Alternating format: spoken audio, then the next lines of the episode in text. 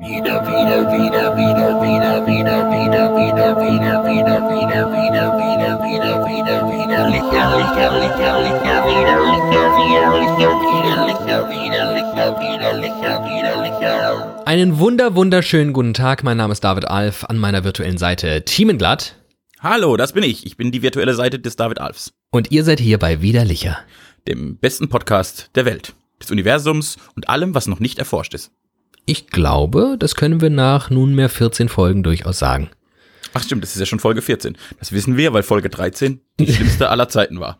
Die werden, an die werden wir uns immer erinnern. Als Tiefpunkt unserer Karriere. Wer uns jetzt noch hört, muss, also die Leute, die das jetzt hören, sind richtige Fans, denn sie hören uns noch Folge 13 noch, ne? Dafür schon mal danke. Ja, das stimmt. Äh, ja, Folge 14. 14 ist, muss die beste Folge aller Zeiten werden, ne? Weil es deine Lieblingszahl ist. Weil es mit Abstand meine Lieblingszahl ist. Geht es dir auch dementsprechend gut heute?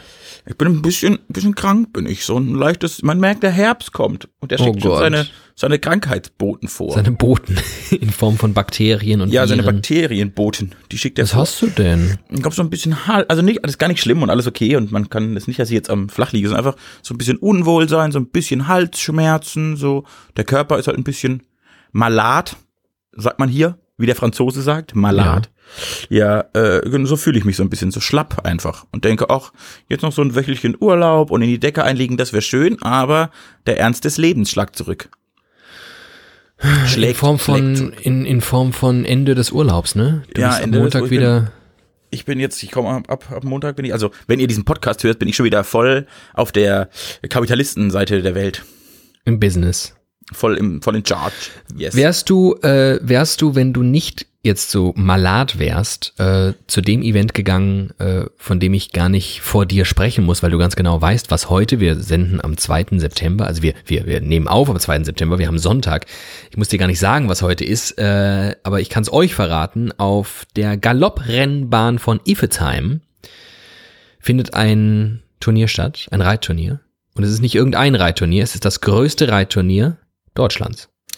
äh, nein, das ist falsch formuliert. Aber das mit dem meisten Preisgeld. Na, äh, du darfst nicht Reitturnier sagen, denn Turniere ist Springreiten und Dressur. I, echt? Ja, wir reden von Rennen. Ach, wenn es dann, ah, okay. Ja, Das macht ist Sinn, ist ja größte- gar kein Turnier. Ist ja auch gar Genau. kein Turnier. Richtig. Es ist das, äh, das prestigeträchtigste und höchst dotierteste Galopprennen Deutschlands. Und Oh. eines der, der großen drei, vier in Europa. Der sogenannte, unverwechselbare, nie veränderbare große Preis von Baden. Das klingt schon so richtig gut. Ja, ist tatsächlich ganz gut.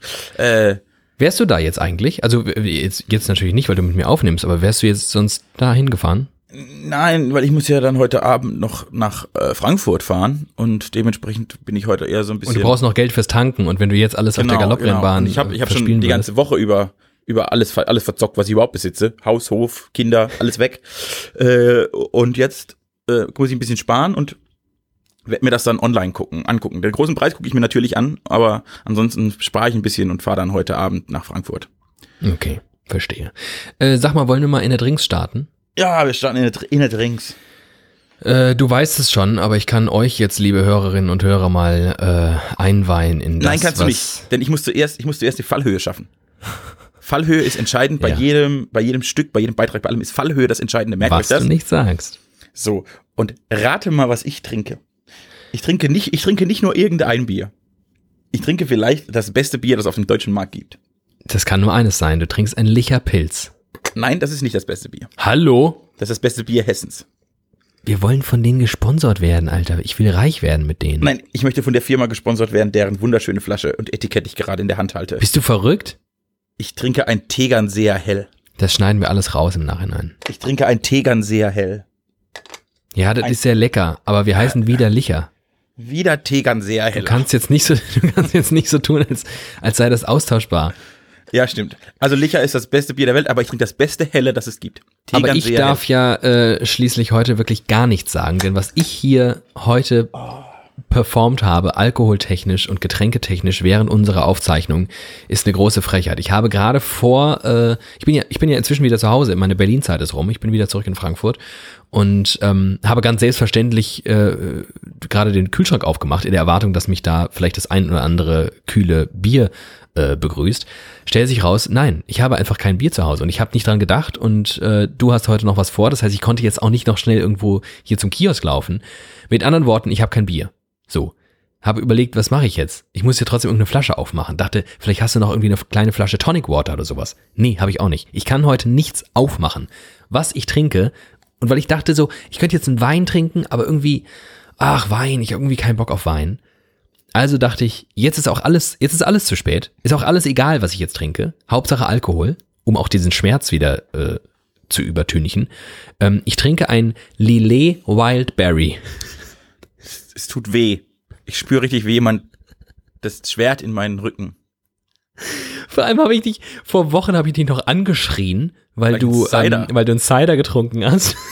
Und jetzt Aber das war aus einer Flasche und konnte man öffnen. Und mit so einer großen, mit so einem großen Rotweinbottich voller Lillet Wild Berry mit so gefrorenen äh, Himbeeren drin. Die habe ich noch gefunden in der Tiefkühltruhe.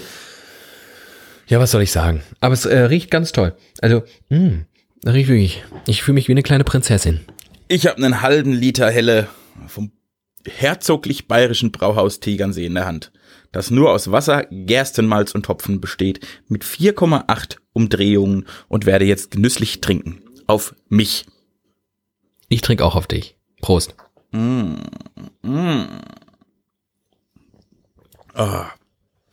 der Mm, große Retter. Der große Retter dieser Folge, ich spüre es schon. Ja, sehr, sehr vorzüglich schmeckt mir das trotzdem. Ähm, aber ich bin sehr froh, dass wir jetzt, die Zeit der Trennung ist jetzt bald vorbei, ne? Ja, wir, wir Nächste werden, Folge werden wir schon wieder auf, Ne- aufeinander und ineinander sitzen, werden wir Eine aufnehmen. richtige, richtige Kuschelfolge wird die nächste bestimmt. Ja, ja. Oh, da, ja. Da haben wir ganz viel Liebkosung wieder auszutauschen. Ich muss dich jetzt fragen, es ist ja Sonntag. Und Ja. sonntags, es ist so Sonntagvormittag. Hast du gut gefrühstückt? Ja, Das, ähm, bist du ein Sonntagsfrühstücksgenießer? Äh, ähm, ja, mehr, mehr als sonst. Also ich bin ja generell kein großer Frühstücker. Ich ähm, kann ohne Frühstück sehr gut auskommen. Ich mache mir nicht viel draus und esse auch nicht viel. Ich esse selbst an so einem Sonntag nicht besonders viel. Da passt einfach morgens noch nicht so viel in mich rein. Ähm, aber ja, ich zelebriere das auf jeden Fall mehr als sonst. Aber wobei sonst eigentlich eher gar nicht ist. Von daher, ja, ja, so. Wie ganz normale Menschen so ein Spießer Sonntagfrühstück. Doch, das habe ich schon. Mit Sonntag, Ei, mit gekochtem Ei. Ja, das ist ja schon ein bisschen, bisschen zelebriert. Das Ja. ist nicht einfach eine Stulle geschmiert und gegessen auf dem, vom Fernseher oder so. Nee, nee. Äh, ich, ich liebe ja Sonntagfrühstück. Ne? Ich bin ja da wirklich, ich bin prinzipiell ein großer Freund des Frühstücks. Ja. Die Berufstätigkeit zerstört das immer. Ich wollte gerade sagen, dafür frühstückst du erstaunlich Genau. selten. Genau. Ge- Ja, unter der Woche eigentlich nie. Ja. Weil ich morgens keine Zeit habe, weil ich sehr lange schlafe und dann gerade noch so in die Dusche springe und zur Arbeit muss. Äh, aber deshalb äh, hole ich das alles am Sonntag nach. Da wird dann richtig, da wird aufgebaut, da wird äh, Gemüse geschnitten und Brot aufgeschnitten und heute gab's Rührei, das habe ich gemacht und Garnelen gab's heute Morgen zum Frühstück. Ich bin Sag mal, sag mal. das Sonntagsfrühstück ist heilig. Ich liebe das Sonntagsfrühstück. Ja. Es ist ja auch mehr so ein Brunch, weil es ja meistens erst so um elf oder so aufgeschlafen hat und wirklich wach ist und das dann alles zubereitet hat. Ist ja schon elf. Und dann kann man da so ein bisschen brunchen. Und das mache ich richtig, richtig gerne. Dementsprechend geht mir es jetzt gut. Hab jetzt gefrühstückt und hab jetzt ein Bier auf und werde heute Mittag den großen Preis von Baden gewinnen. Das geht mir ganz gut. Ich dachte, ich dachte, aus dieser Frühstücksnummer entspinnt sich jetzt irgendeine Story, über die wir jetzt viele, viele Minuten sprechen, aber du wolltest Könnten einfach wir. nur mal kurz sagen, dass du Frühstück gerne magst. Ja, und ich habe vielleicht gedacht, wenn du jetzt gesagt hättest, du magst auch Frühstück, hätten wir uns da so hochschaukeln können und jeder sagt, was ist so wichtig, was ist denn die, das wichtigste Bestandteil eines guten Frühstücks? Hunger. Heute, heute geht gar nichts. Folge 14 wird auch scheiße. Scheiße, scheiße, Nein, scheiße. überhaupt nicht. Ich will nur, dass du mir hier mit geilen Themen um die Ecke kommst und nicht mit solchen Allgemeinplätzen. Ich wollte- es ich ist mag Sonntag. Frühstück gern. Ich wollte so einen Soft-Start. Ja, ich bin ja zum Beispiel, wir können mal darüber sprechen, dass Sonntag ja äh, mit Abstand der beschissenste Wochentag der Woche ist. Das stimmt nicht. Ist er nicht, fühlt sich aber oft so an. Also ich sag dir, warum ich das so finde. Und dann ich sag ich finde, dir, ja. Ich finde, der Sonntag, der verspricht eigentlich ganz viel. Der Ruf des Sonntags ist nämlich eigentlich gut. Der, der Sonntag ist so ein richtiger Angeber. Der sagt so, hey, an meinem Tag musst du gar nichts machen, du kannst einfach nur rumchillen, die ganzen Erledigungen hast du gestern schon gemacht, weil da hat noch die Läden auf. Du kannst gar nichts machen, du kannst nur rumsitzen und rumgammeln. Mega cool und ein richtig cooler Sonntag ist der mit scheiß Wetter, wo du wirklich nur zu Hause eingemummelt Ja. äh, rumliegst.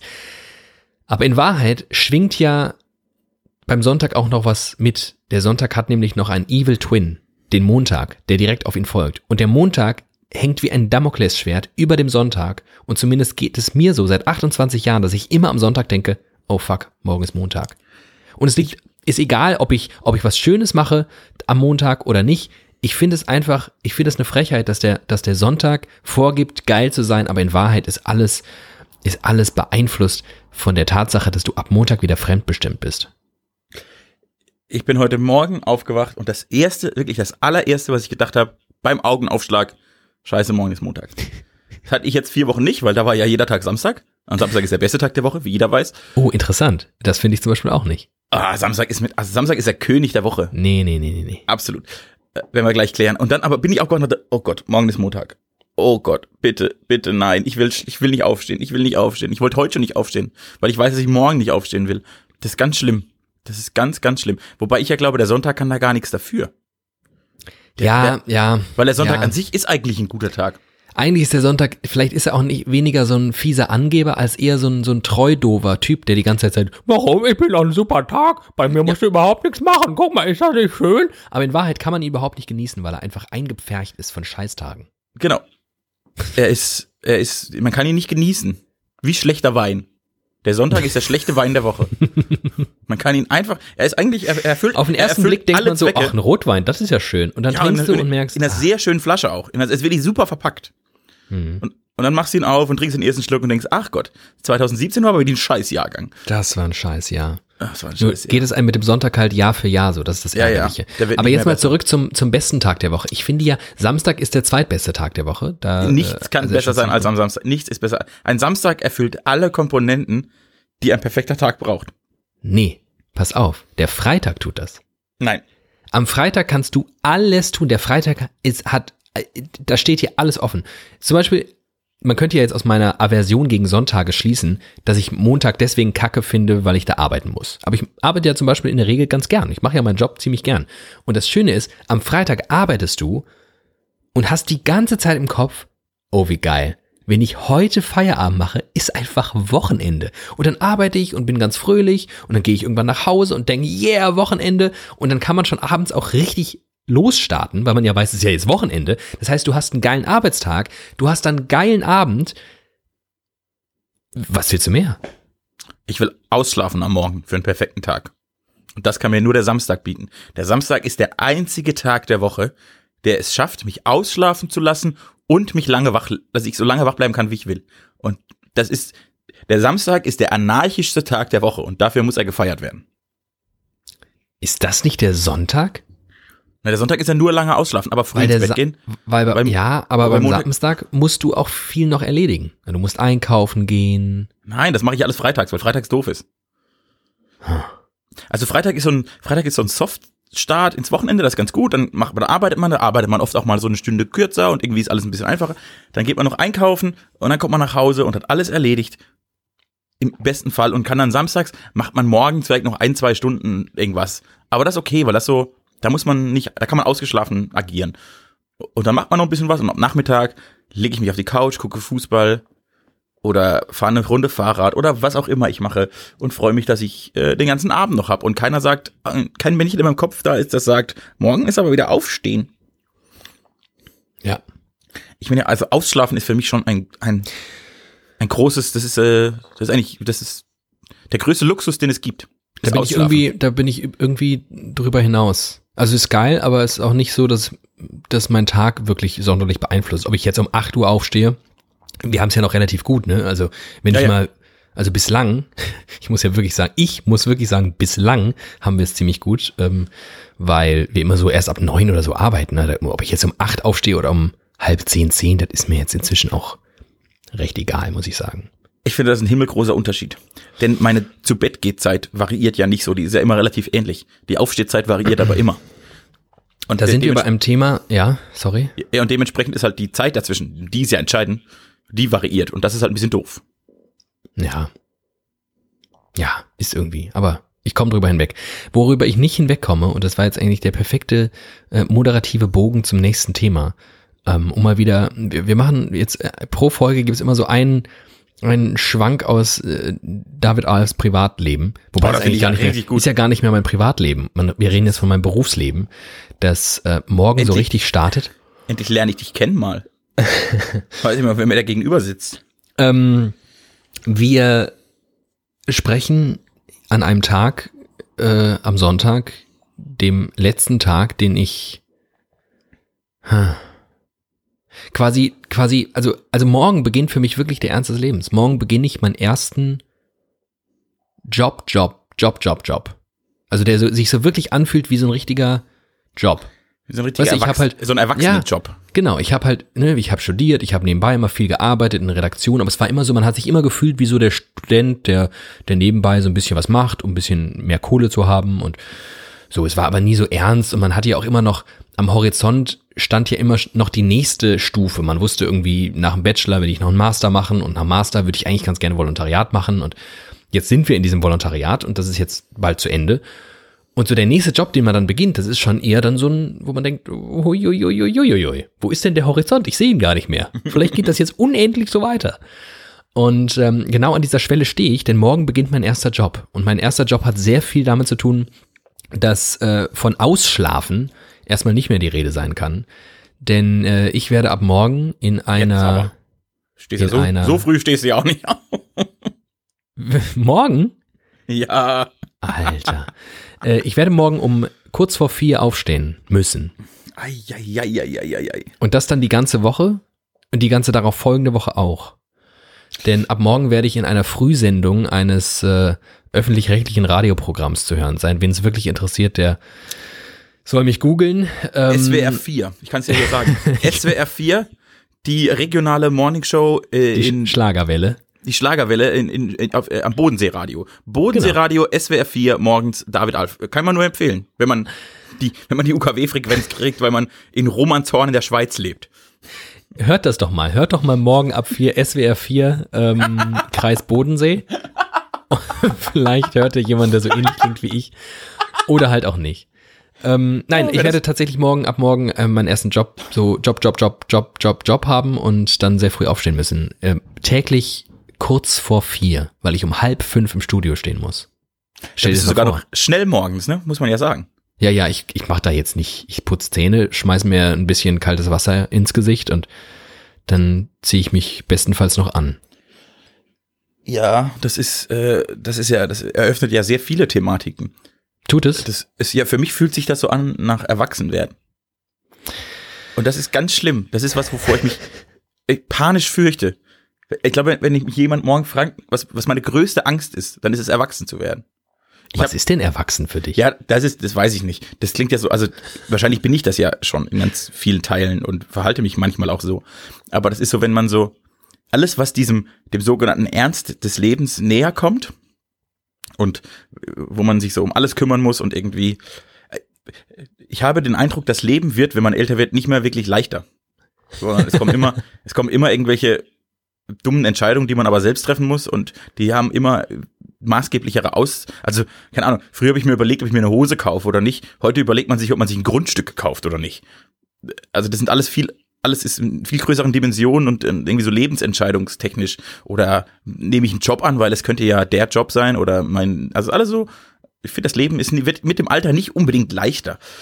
Und, und ich bin ja da, da bin ich ja ein Schisser und habe ja Panik davor. Und deshalb sage ich immer, ich, da zitiere ich den großen, großen, großen Peter Maffei. Ich wollte nie erwachsen sein. Hab mich immer zur Wehr gesetzt.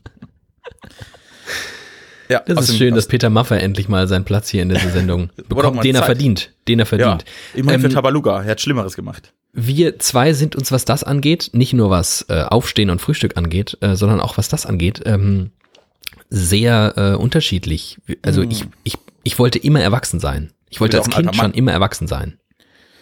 Und ich bin froh, dass ich äh, zumindest selbst vor mir langsam den Anschein erwecke, als würde ich so langsam erwachsen werden. Und ähm, zu erwachsen sein gehört für mich, das ist ja natürlich eine Definitionsfrage, aber zählt für mich vor allem Eigenverantwortlichkeit. Also Verantwortung übernehmen für mich und mein Leben und mir im besten Fall von so wenig Menschen wie möglich da reinreden lassen. Ähm, nur solchen, die ich da explizit reinhole in dieses, äh, in diesen Verein, der sich mein Leben nennt. Ähm, und deswegen finde ich das total geil. Ich finde das total geil. Ich, ich, ich fand es immer eine Qual, dass man als Kind und als Jugendlicher fremdbestimmt ist, dass man bevormundet wurde, dass man, weil es auch sicherlich sinnvoll ist, ne, dass man Kindern gewisse Entscheidungen abnimmt. Ja, das Aber ich fand's, ich fand's schon immer scheiße, weil ich immer dachte, hey, was, kann ich doch selbst entscheiden. Was, was wollt ihr hier, dass ich in die Schule gehe? Ja, warum soll, ja, kann ich das nicht selbst entscheiden, ob ich das gut finde oder nicht? Was, was soll ich denn hier, wenn ich's scheiße finde? Ähm, ich fühlte mich immer eingesperrt und ich fühlte mich immer, äh, ach, schikaniert tatsächlich. Das ist auch irgendwie ein, das ist irgendein komischer Komplex, den ich habe. Aber ähm, je, je erwachsener ich mich fühle, umso, umso freier fühle ich mich tatsächlich. Ja, also das, das kann ich zu 100% nachvollziehen und das, das verstehe ich. Aber es gibt ja so, diese Letz-, diesen letzten Jahre waren ja so eine Zwischenzeit. Man war ja so ein bisschen erwachsen, man war ja so Student und so und man hat ja in weiten Teilen für sich selbst gesorgt und hat so ein bisschen gejobbt und hat das alles so, das war so ein, so ein ganz, so ein, so ein Halberwachsener, so ein, so ein, ja, ich mache das Wichtigste, mache ich, aber eigentlich kann Das ich noch ist- ganz viel Blödsinn machen. Das ist so eine Das ist wie auf einer, auf einer Bowlingbahn, wo rechts und links die Banden so runtergeklappt sind, dass Genau. die Kugel nicht in die, in die Rinne fällt. Du Genau, wusstest Bumper. einfach immer, es geht irgendwie in die Richtung. Exakt, genau. Und das war so ein, das war so ein, so ein Erwachsenspielen, ne? Ja. Ohne, ohne richtig Konsequenzen zu befürchten. Also die waren nie so, dass ich jetzt dachte, oh Gott, das kann ja eine richtige Konsequenz sein, sondern ja, ja, wird schon alles gut und alles okay. Ja, ja. So konnte man das, und man konnte sich aber einigermaßen erwachsen fühlen. Und das war natürlich eine, eine Luxuszeit, und die war ja, das, das war, das war meine Le das war mein Lebensabschnitt. Und wenn ich anfange zu arbeiten, ist der vorbei und dann bin ich praktisch auch vorbei. Aber ich verstehe, was du meinst. Ja, eigentlich ist das, ist das studentische oder auszubildenden Erwachsensein noch das Geilste, weil man, genau, man spielt Erwachsensein. Genau. Man kann eigentlich alles entscheiden, muss es aber auch nicht und es geht trotzdem weiter. Ja. Und, das war halt, Und- äh, und, äh, und ich, äh, da war ein Zustand, in den ich mich sehr, sehr gewöhnt habe. Und dann halt auch mit den Jahren erkannt habe, wie toll das ist und dass ich das eigentlich, das finde ich richtig gut. Wie mit Stützrädern Fahrrad fahren, so war das. Und jetzt muss man halt irgendwann, werden die Stützräder halt abmontiert und man muss selbst in die Beine, in die Pedale und gucken, dass man nicht umfällt. Und dann finde ich das so anstrengend, weil ich ja faul bin. Ja, ja, ich verstehe das. Aber trotzdem, ähm, ich, ich denke dann zurück an die Zeit, wo ich mir immer gewünscht habe, erwachsen zu sein und denke, ist schon besser so. Besser, besser so als andersrum. Und äh, ehrlicherweise will ich auch nicht immer in diesen in, mit, also ich will nicht immer mit runtergeklappten Banden und Stützrädern durch die Welt fahren, weil ich schon das Gefühl habe, es wird auch irgendwann mal Zeit, ne, muss auch schon irgendwann mal klarkommen auf dein Leben und dann. Ja, ja, irgendwann, aber ich bin ja erst 14. da habe ich ja noch, habe noch 14 Jahre oder so. Nein, ja, es ist, stimmt ja. Und, und es ist dann die Vernunft, die in einem schwebt, sagt, ja, ja, das muss man und alles gut und alles kommt zur rechten Zeit und das denke ich tatsächlich auch wirklich. Aber dann liegt man abends da und denkt, ach, morgen noch mal erst von 10 bis 12 eine Vorlesung und dann nichts tun, finde ich auch ganz nett. Auch ganz geil. Also das Geile am, am jetzt früh aufstehen ab morgen ist ja, dass ich gleichzeitig sehr früh Feierabend habe. Das heißt, ich kann ja im besten Fall dieses Leben so halb weiterführen. Weil ich kann einfach dann völlig zerstört um 11 Uhr morgens nach Hause kommen. Und dann ist er erstmal, dann habe ich ja Ruhe bis zum nächsten Morgen um vier. Das ist ganz geil. Ich finde es auch ganz geil. Ich, Ich glaube, meine Nachbarn werden ab dann denken, dass ich arbeitslos bin und die Kontrolle über mein Leben verloren habe, weil ich einfach dann immer da sein werde. dachten und sie, mitten am das dachten Tag sie schon vorher. mitten am Tag im Hinterhof mein Fahrrad repariere und sowas. Ähm, ja, aber es ist darauf, damit komme ich klar. Ich habe ja ein großes Problem mit deiner Zukunft. Mm, Ich, ich finde, ja, ich wurde darin zu wenig bedacht. Weil, weil dann wir unsere, zwei, unsere Rhythmen sich jetzt ja praktisch äh, zerstören gegenseitig. ausschließen. Ja, so ein bisschen. Ach, weiß ich gar nicht. Ich glaube nicht. Also, während ich, während ich, ich mein um Mittagsschläfchen 10 halten an, ne? werde. Ja, Und dann wird halt so sechs oder sieben, bis ich nach Hause komme. ja, Und dann musst du ja schon Ja. fast wieder in die Falle. dann, ja, da genau. Da werde ich schon ein bisschen vor mich hin dösen. Aber ich werde ja, ja gut, ja, unter der Woche wird's dann halt schwierig. Ja, und am Wochenende auch. Ja, weil du nicht da bist, das ist ja dein Problem. Also Nee, ist du- auch mein na- Problem, aber es ist deine Schuld. Nein, nein. Du bist nicht da, wo ich bin. Ich bring, ich, bring, ich leg mich ja nicht für 48 Stunden schlafen oder so. Ich bin ja irgendwo. du kannst ja einfach sagen, ich komme mit. Wird ja jeder sagen, okay. Mache ich ja bald wieder. Ja, schön. Das wird, äh, noch, werden wir, was ist das, vier Wochen oder so? in vier Wochen gibt's wieder ein, eine Reise, eine Podcast-Reise. eine Aber Hörerreise. Die, die sollten wir diesmal wirklich ein bisschen äh, zelebrieren. Ich, also mein großer Wunsch ist, dass wir dann praktisch auch eine, eine externe Podcast aufnehmen. Wir haben ja das mal, Ja, genau. äh, wir haben die Technik dazu. Wir könnten uns praktisch an den Ort, an dem wir uns dann befinden, mit unseren Mikrofonen hinsetzen und face to face eine Ich glaube, das Außenfolge. machen wir. Ich glaube, das machen wir. Ähm, ja, und äh, zu der Frage, wie wir jetzt die nächsten. Stimmt, das ist so ein bisschen, ist das wahr natürlich. Wenn du jetzt später arbeitest, bis 18 Uhr, um Himmels Willen. Ja gut, dann müssen wir halt dann danach, also um 18 Uhr gehe ich ja noch nicht schlafen. Ich schaue, dass ich so um, um neun, halb zehn so schlafe. Das kriegen wir hin. Ich glaube nämlich auch. So, jetzt brauchen wir noch ein richtiges Thema. Ein richtig Jetzt brauchen wir ein Thema. richtiges Thema, ein hartes Thema. Ich habe eins. Alter, okay. Mich hat am Mittwoch eine Biene gestochen. Das ist wirklich ein hartes Thema. Die hat nämlich einen harten Stachel. Und wenn ich, äh, oh ja, oh ja. Und wenn ich jetzt die Geschichte erzähle, warum die mich gestochen hat, mache ich mich zum Gespött der Menschheit. Aber das du bin sie ich ja provoziert? viel dümmer. Hast du Es ihre ist ein- Mutter beleidigt? Es ist an Dummheit nicht zu überbieten, wieso mich diese Biene gestochen hat. Wow. Nie in, in der Geschichte der Menschheit war ein Bienenstich gerechtfertigter als dieser. Vor allem ist sie doch jetzt tot, ne? Ja, es, war, es tut mir auch leid. Ich wollte keine Biene töten. Wenn ich jetzt die Geschichte erzähle, warum mich diese Biene gestochen hat, weiß auch jeder, das ist überhaupt nichts. Es hat eigentlich gar nichts mit Bienen zu tun. Und zwar, okay, leg los. ich saß in einer, in einem etwas dunkleren Zimmer. Also es ist nicht voll erhellt und illuminiert, sondern einfach so ein bisschen abgedunkelt. Im Darkroom. Im Raststatter Gay äh, Romeo Club Darkroom. Exakt, da saß ich. Und dann sind so, äh, wie jetzt überall in den letzten Wochen, Tiere um mich herum gezischt. Äh, Mücken und Wespen und alles, was man halt so, was so keucht und fleucht. Ja. Und irgendwann dachte ich, ach, jetzt kommt schon wieder so eine Mücke. So eine Fliege. So eine Fliege kommt. Und ich habe tierischen Spaß, meine Reflexe zu testen, indem ich versuche, Fliegen zu fangen. Was natürlich in einem von tausend Fällen mal gelingt und ich mich dann freue und dann werfe ich die Fenster raus und dann fliegt die weiter nicht an meine Ruhe. Ja. So funktioniert das. So, und dann habe ich gedacht, Oh ach, da kommt, ahne, ja. da kommt eine Fliege. Die fange ich jetzt, habe ich gedacht. Klappt ja eh nicht. Und hau in die Luft und denke für eine Sekunde, geil, ich habe die Fliege gefangen. Und in der nächsten Sekunde denke ich, aua, das war eine Biene. ich hatte einen Stachel im Finger. Ich habe eine Biene, ich habe eine Biene mit meinen Händen gefangen. Ich bin der dümmste Mensch der Welt. Ich kann noch gar nicht erwachsen sein. Ich fange Bienen mit den Händen. Ich habe einfach eine Biene gefangen. Ja, und jetzt habe ich seit fünf Tagen einen dicken Finger. Das ist wirklich eine extrem dumme Geschichte, aber auch eine sehr lustige Geschichte. Ich opfere mich auf dem Altar der Unterhaltung. wirklich wie, der letzte Volldepp. Ich stelle es mir richtig gut vor. Okay, da waren, da waren Menschen um mich herum. Menschen, die mich gut kennen und gerne mit sowas aufziehen. Ich wurde, die haben mich so ausgelacht. es war so eine ganz, es war so eine ganz lustige Mischung aus, sie, also, ah, eh, das tut ihm wirklich weh und wir müssen da irgendwie kühlen oder so und sich totlachen. Es war eine ganz lustige Mischung und alle haben sich kaputt gelacht. Ach, ist das schön. Und dann immer so tagelang noch gefragt, was macht der Finger? Und der ist halt richtig, der ist richtig krass angeschwollen. Also es war richtig schlimm. Am Donnerstag und Freitag hatte ich mal einen richtig dicken Finger. Oh Mann. Ich glaube, ich bin da ein bisschen, ich bin da ein bisschen empfindlich, was Bienenstiche angeht. Ja, ich weiß nicht, vielleicht ist das jeder oder ich glaube, die haben schon, die geben schon Gas. Hast du dann die arme, halbtote, im Sterben liegende Biene noch gesehen und wenigstens beerdigt oder so? Nein, ich habe ja, ich habe ja meinen, ich habe die ja weggeworfen dann. Und dann ist sie halt aus dem Fenster rausgeflogen und wo die, ist egal. Ich hatte, ich habe mich nur noch um meinen Schmerz gekümmert. Seelisch und körperlich. Oh, Manometer. Aber ich dachte, vielleicht eine ganz gute Geschichte für hier. Das ist wirklich eine sehr schöne Geschichte. Genau. Ja, so Und dann hat- Geschichten, ja, ja. Ja, nee, nee, mach, mach Ja, ruhig. ja, ja, ja, ja, ja. Ähm, ich habe nur noch so einen Nachklapp zu einer, einer Folge, einer widerlicher Folge aus, aus den Anfangszeiten. Ich weiß Oh. gar nicht, was das so, Folge drei, vier oder so. Wir haben, Wir müssen unseren Chronisten fragen. Gibt's bestimmt.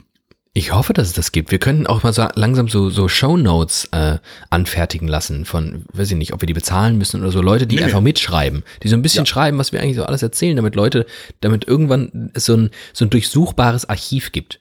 Und dann Leute sagen, ach, also zu diesem quantenphysikalischen Thema, da habe ich schon mal irgendwas gehört in einem Podcast. Ich glaube, das, das kann eigentlich nur widerlicher gewesen sein. Und dann kann man dann nachgucken und dann einfach, weiß ich nicht, Quantenmechanik eingeben und dann sieht man in Folge 13, 44 und 171 wurde über Quantenphysik gesprochen. Ein widerlicher Pedia. Das wäre wünschenswert. Falls, Falls wir unter den vielen arbeitslosen Hörerinnen und Hörerinnen, äh, Hörerinnen und Hörerinnen da draußen, ähm, also von den Hörern rede ich gar nicht, die sind mir egal. Nee, die arbeiten alle. Das wissen wir. Unsere Hörerinnen Männer, und Hörerinnen. unsere Männer sind sehr gute Arbeiter. Falls ihr irgendwie ein Hobby sucht oder so. Das kann man bestimmt auch steuerlich absetzen. Ähm, schauen wir mal, ich rede mit meinem Steuerberater. Ähm, aber jetzt zurück zu dieser Sache. Also, ich habe, äh, hm, nee, ich fange anders an. Wir haben in Folge drei, vier oder fünf oder sowas mal über das Thema Heiratsanträge gesprochen. Oh, Und ja, das darüber, dass, ähm, dass die Hollywoodisierung. die Hollywoodisierung der Heiratsanträge, nämlich äh, ausgelöst dadurch, dass ich eine Anekdote erzählt habe, wie meine Großmutter sich darüber beömmelte, dass ein Freund von ihr und meinem Großvater vor Jahrzehnten, ich glaube, das war irgendwann in den, weiß ich nicht, 60ern, 70ern, seiner damaligen Verlobten einen Heiratsantrag auf Knien gemacht hat. Und das fand sie so absurd, dass er das tut. Das war so, das war so strange für sie, dass sie mir das also erzählte und sagte, also spätestens da hätte man merken können, dass der wirklich nicht mehr alle Latten am Zaun hat. Und dann haben wir darüber gesprochen, dass es ja heutzutage fast gang und gäbe ist, äh, als, als Mann äh, auf Knien einen Heiratsantrag zu machen, zumindest in gewissen Kreisen.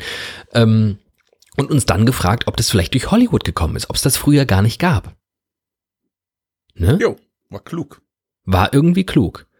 Nun saß ich letztens äh, mit meiner Oma wieder zusammen und mir ist diese Geschichte wieder eingefallen. Und ich dachte, hm, sie müsste es ja eigentlich wissen. Also sie hat ja schon ein paar Jahre auf dem Buckel, ein paar Jahrzehnte miterlebt.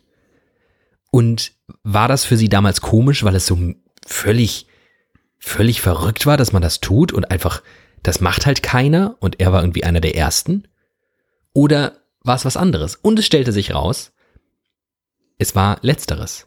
Es scheint also nur so bedingt eine Hollywoodisierung äh, sein oder zumindest äh, Konsequenz daraus, sondern sie sagt, zum damaligen Zeitpunkt in den 60er, 70er Jahren war das total out, das zu tun.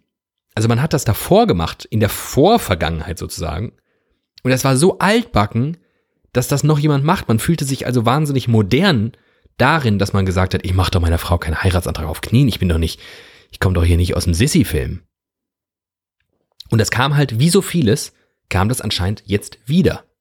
Mit Sicherheit auch bedingt durch Hollywood, das mag ich gar nicht ausschließen, aber zumindest ist es keine Erfindung durch Hollywood, sondern es scheint es gegeben zu haben. Unsere Urgroßeltern, Ur-Urgroßeltern womöglich, haben das anscheinend getan. Hm. Die mussten ja auch immer den Vater noch fragen, ne? Den Vater Das der stimmt. Braut, ob das, äh, Ja. ich möchte ihre Tochter zur Frau nehmen. Ja, dürfen sie. Dann frage ich mal die Tochter. Ja, ich will aber nicht. Ja, du musst aber, weil dein Papa hat ja gesagt. Okay, dann heirate ich dich. Ja, die Zeit gab's auch. Und das stimmt, also deine, das, was deine Oma sagt, klingt sehr plausibel. Um das in unsere Folge einzuordnen, ich glaube, bei uns ging's dann auch um diesen ganzen Hochzeitswahnsinn, wie der jetzt ist, ne? Dass die Brautjungfern alle die gleichen Kleider tragen und äh, der Vater die Braut in die Kirche führt und bla bla bla. Dass das alles so eine, so eine Hollywoodisierung, also das alles zusammenführt und auch also ich glaube, ich kann mir du durchaus vorstellen, dass in den, im 18. Jahrhundert die Männer auf die Knie gegangen sind. Kann ich mir sehr gut vorstellen. Dass sie aber extra nach New York in den Central Park geflogen sind, um dort auf die Knie zu gehen. Das halte ich für ausgeschlossen. Oh, wie das geil. Mir hat, mir hat äh, vor zehn Tagen ein Kollege erzählt, wie er seiner bald Frau, sie heiraten in zwei Wochen, seiner bald Frau einen Antrag gemacht hat und das war in New York äh, im Central Park. ja, so. Die, unsere, unsere, unsere, unsere Generation ist hoffnungslos.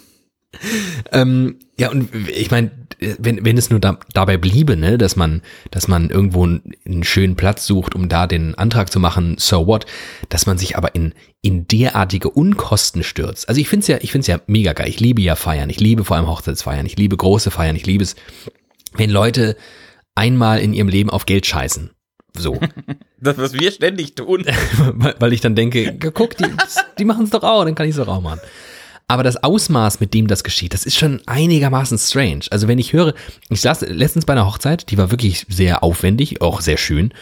Und ich sitze da irgendwann so ganz gedankenverloren und sag so zu meinem Nebenmann, was das hier kostet. und er so, ja, ja, das ist schon einiges. Also unsere Hochzeit, ja, die war ähnlich, ja, die hat schon viel Geld gekostet. Und ich so, wie viel hat die denn gekostet? Und er so, naja, so 17.000 Euro. Und ich so, wow. Und ich meine, 17.000 Euro, wenn du Jay-Z bist, ja, dann, na klar, na klar kostet die 17.000 Euro. Aber wenn du überlegst, du machst eine Feier für einen schönen Anlass mit deinen Liebsten und deinen Freunden und so weiter und du zahlst 17.000 Euro? Aber ich glaube, unter 10.000 kommst du nicht rum. Nie. Ja, wahrscheinlich, ne, weil du ja, du willst allen irgendwie Getränke ausgeben. Du musst auch deutlich mehr Leute einladen als zum Geburtstag, weil erstens sind zwei Menschen beteiligt mit jeweiligen Freundes- und Bekannten- und Verwandtenkreisen. Ja. Aber du kannst ja auch zum Beispiel anders als beim Geburtstag nicht sagen, boah, die Tante Hilde, also die fand ich schon immer kacke und ich sehe die, ich habe die in meinem ganzen Leben dreimal gesehen. Du musst sie halt trotzdem einladen. Ja, ja, und genau, und du, also du. Und dann fressen wenn- die halt viel. Und, Und- trinken viel. Und ich glaube, äh, ein Geburtstagsoutfit ist ein bisschen günstiger als ein Hochzeitskleid zum Beispiel. Und irgendwie, man will auch, dass das Essen jetzt nicht die Bratwurst ist, sondern vielleicht eine Vorspeise, eine Hauptspeise und eine Nachspeise. Und dann äh, sum summiert sich das halt einfach. Und deshalb glaube ich, eine Hochzeit ist schon eine teure Angelegenheit. Wir sind so ein richtiger Hochzeitspodcast. Liegt da was in der Luft? Werden wir bald heiraten? Werden wir David und zwei bald heiraten? Ja, ja, das ist die Frage. Reden das wär nur so schön. Hochzeit. Die große widerliche Hochzeit. Mit all unseren Hörern. Und es gibt nur Licher. Nicht nur. Und zu essen gibt's so Hopfen. Einfach so Hopfen von aus der Licher Brauerei. Kann man so knabbern. Vorspeise Malz, Hauptgang Licher, Nachspeise Hopfen. ja, äh, also ist lustig. Ich habe äh, auch ein Nachklappthema noch auf der Liste Ui. stehen. Ja. Und zwar zu unserer letzten Folge. Äh, unsere Schlimmen? Unsere ganz schlimm. Ei, Aber du hast, über, du hast über du hast einen John McCain Rant losgelassen. Das stimmt. Äh, ich habe jetzt gestern gestern habe ich in der Tagesschau gesehen, dass er gestern beerdigt wurde, also am für euch dann am Samstag war die Beerdigung. Und weil der Mann wusste, dass er stirbt, hat er seine Beerdigung selbst geplant. Der Dein hat großer gesagt, Traum. das finde ich, und das hat mich wieder, wie gut das ist und wie geil der das, und der hat das ja, also man kann ja über den denken, was man will und was du denkst, wissen wir jetzt alle. Aber äh, der hat da einen ganz coolen Move gemacht. Das fand ich schon ganz clever. Nämlich Er hat, er hat sich seine Redner selbst gewünscht, er hat sich die Mhm. Redner für sein, und hat äh, Obama George und Bush. Bush, genau. Ne? Also kann ich ja nicht so ganz verstehen. Das ähm, zeugt davon, dass, das, äh, dass der Tumor schon ein bisschen ausgestreut hat. Wenn man George W. Bush bei seiner Trauerfeier reden lässt, dann hat, ist ja irgendwas auch schiefgelaufen. Naja, er wollte halt einen republikanischen Präsidenten und hatte dann noch die Wahl zwischen Bush Senior und Bush Junior. Und ich glaube, Bush, Bush, und Bush Senior ist halt ein bisschen, bisschen, bisschen halbtot. So. Und dann müsste halt den Jungen. Und er wollte halt Obama. Und Obama hat seine Rede mit einem Witz begonnen, was ich auch überragend gut fand. Äh, aber, aber der Gedanke, der dahinter gesteckt, steckte, war, dass er eine Versöhnung oder eine, eine, einen Zusammenhalt zwischen Republikanern und Demokraten, so, so praktisch gegen Trump, ne? Mhm. ich, ich zeige jetzt nochmal, dass wir zusammen eigentlich, wir sind, wir, wir, wir, wir, wir ein paar finden Krankenversicherung gut, ein paar Scheiße und Waffen und so, aber eigentlich finden wir alle Donald Trump Scheiße, so auf die Art. Und hat da seine eigene Beerdigung instrumentalisiert, weil er die selbst planen durfte. Und das ist und bleibt, das wird, also immer mehr wird das mein großer Traum. Dein Lebensthema. Mein, mein, mein, Deine Lebensthema. Beerdigung. Ich muss da so ein Drehbuch schreiben. Nee, zuerst werde ich das schon für meine Hochzeit tun müssen. Das kommt vielleicht, ich hoffe zuerst. Wäre praktisch, wenn das zuerst, wenn das Wäre zuerst doof, käme. wenn es als zweites käme. Also morgen lasse ich mich beerdigen und nächste Woche heirate ich dann. Ja, wird schwierig. Nee, aber äh, solche, solche Anlässe, da muss man, ich, ich bin da, ich bin da gewillt, ein Drehbuch zu schreiben. Ja, ich wie- kann also- das, ja. Ah ja, fand ich richtig gut, fand ich richtig gut. Ich könnte mich aber nicht daran erinnern, dass jemals äh, die Beerdigung eines US-Senators Tagesschau-Thema war. Das ist schon wirklich absurd alles. Das ist schon absurd. Aber, aber ge äh, geiler Move. Hat der, der McKay nochmal, finde ich, wollte ich mal sagen, geiler Move. Seine Beerdigung. Gibt's irgend, also hab- haben wir das schon mal, irgendwas, was du, wenn du jetzt wüsstest, du müsst nächste Woche sterben. Was Würde ich mich, glaube ich, um viele Dinge kümmern, außer meine Beerdigung. Oh, ich würde mich nur um meine Beerdigung kümmern. Ich würde mich eine Woche einfach nur um meine Beerdigung kümmern. Du würdest dir so einen Bleistift anspitzen, hinters Ohr klemmen und Ja, wie so genau. ein kleiner Eventmanager würdest du dann rum, würdest dann rumtelefonieren. Hallo, haben Sie Helium-Luftballons? Aber die müssen schwarz sein. Also die müssen Ja. so, die müssen mein, die Kopf, die, die, die, die Form meines Kopfes haben. Ähm, ja, das glaube ich auch, dass du, dass du das vom Krankenbett aus noch organisieren würdest. Ich würde, nee, ich würde, ich, nee, nee, einfach nee. Einfach nee. Ich würde ich- erst, ich würde bei der Brauerei anrufen und einen Licher Bierwagen vor den Friedhof stellen. Das wäre das Erste. Dass Ja. wenn jeder da rauskommt, kriegt ein gezapftes Bier. Dann würde ich Bands organisieren, würde mir Redner suchen, würde aber die Rede selbst schreiben noch. Meinen Nachruf selbst schreiben.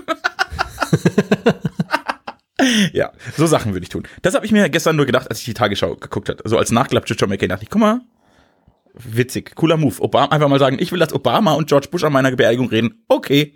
Ich würde das auch gern wollen. Übrigens, ich fände das cool, wenn Obama und George W. Bush auf meiner Beerdigung sprechen würden. Also George W. Bush fände ich nicht so geil. Obama fände ich an sich cool. Bräuchte ich, halt einen, Gag. bräuchte ich halt einen Dolmetscher. Wäre wieder teuer, ne? Geht nicht. Ich habe zu viele Leute, die, also mein Vater würde durchdrehen. Der wird, wird, wird Obama verprügeln auf meiner Beerdigung, weil er kein Deutsch kann. Verstehe ich nicht. ja, bräuchte ich die Wetten das Dolmetscherin, bräuchte ich da. Das ist, das habe ich mir noch aufgeschrieben. Das ist, ähm, ja. Was würde ich in meiner letzten Woche machen, bevor ich sterbe? Ich würde nichts in meiner Beerdigung, dafür habe ich zu viel Vertrauen in die Menschen, die sich dann potenziell damit beschäftigen müssten. Und ich ich bin ja auch auch nicht, und ich bin ja auch nicht dabei. Also es kann mir ja tatsächlich relativ Wurst sein.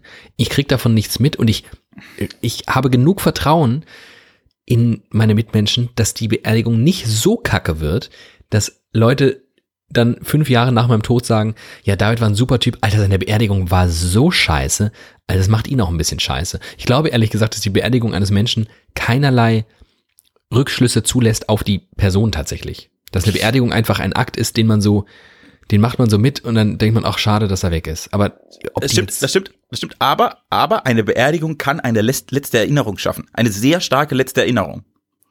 Die kann auch mal ein Bild zeichnen, das man irgendwie so im Kopf behält. Oder ein Moment, den man nicht vergisst. Oder ein Lied, das man immer mit dieser Person. Also eine Beerdigung kann eine letzte große Erinnerung schaffen. Und das würde ich gerne tun. Ich würde gerne eine Erinnerung schaffen, die dann jeder nochmal mit mir. Also wenn man jemals irgendjemand, weil, ach, da hätte Teamen so, da, also ich würde gerne eine Erinnerung schaffen. Also wenn, wenn Jochen Schweizer Erlebnisse verkauft, würde ich gerne Erinnerungen verkaufen. ja. Klingt wie so ein ekelhafter äh, Marketingchef von Jochen Schweizer. Ja, wäre ich gut, wäre ich richtig Wir verkaufen keine Abenteuer. Wir verkaufen Erinnerungen. gut. Ja, aber die verkaufen ja Erlebnisse. Erinnerungen ist mein Ding jetzt. Ich verkaufe Erinnerungen. Okay. Genauso an, an meiner Hochzeit. Ich will das, ich will eine Erinnerung schaffen. Eine kollektive Erinnerung. Das will ich, glaube ich, sowieso sehr oft. So ein innerer Antrieb. Mit Vielem, was ich tue, will ich Erinnerungen schaffen. Was Besonderes machen. Das ist spannend. Da habe ich noch nie drüber nachgedacht. Bis jetzt.